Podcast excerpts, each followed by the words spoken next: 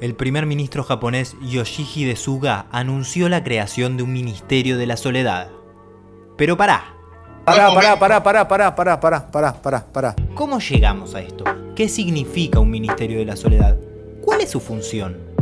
A finales de enero, el Ministerio de Salud japonés informó que 20.919 personas se suicidaron durante 2020 lo que representó un aumento del 3,7% con respecto al año anterior, siendo este el primer aumento de suicidios en más de una década. Según las estadísticas, hay más de 2 millones de jóvenes deprimidos y aislados.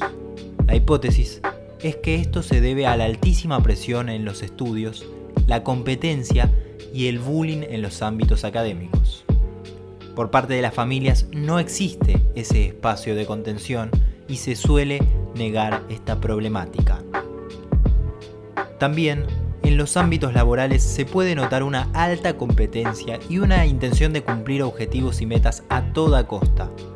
Esta presión afecta directamente a la salud mental de los habitantes.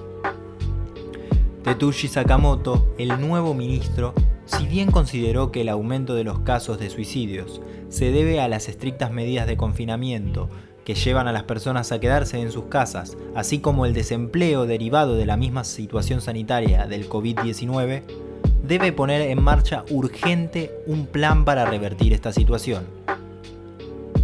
Es verdad, Japón es una gran potencia, pero ¿a costa de qué? La decisión del jefe de gobierno parece ser un primer paso para atender el llamado de atención de una población que se está aislando. El flamante funcionario estará a cargo también de combatir la caída de la tasa de natalidad y de revitalizar las economías regionales.